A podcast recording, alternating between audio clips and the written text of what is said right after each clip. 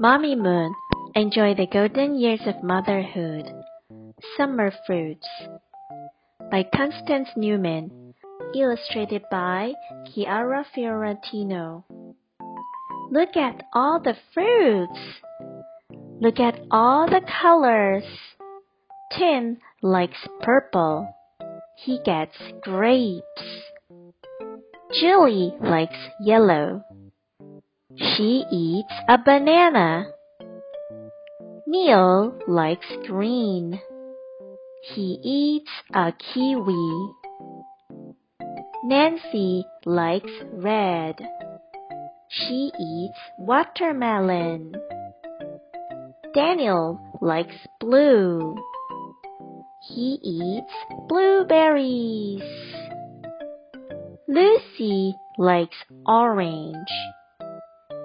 She eats oranges. Let's mix them together. Wow, it looks cool. We like all the colors. We eat all the fruits. Boys and girls, do you know what color is a grape? What color is a banana? What color is a kiwi? Do you like fruit? What is your favorite fruit? What color is your favorite fruit? Quiz time! Number one. What is our book about? Is it about cookies or summer fruits? That's right.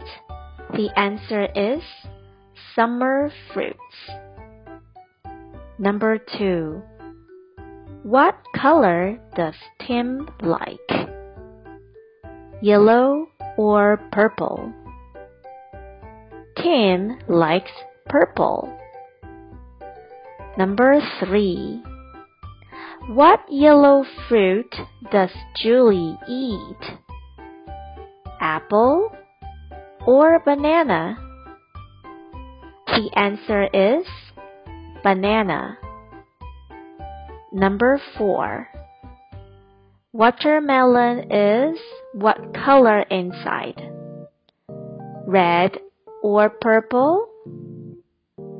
The answer is red. Number 5. Daniel likes the color blue. What fruit is blue? Blueberries or strawberries? That's right. Blueberries. Blueberries are blue. Were you right?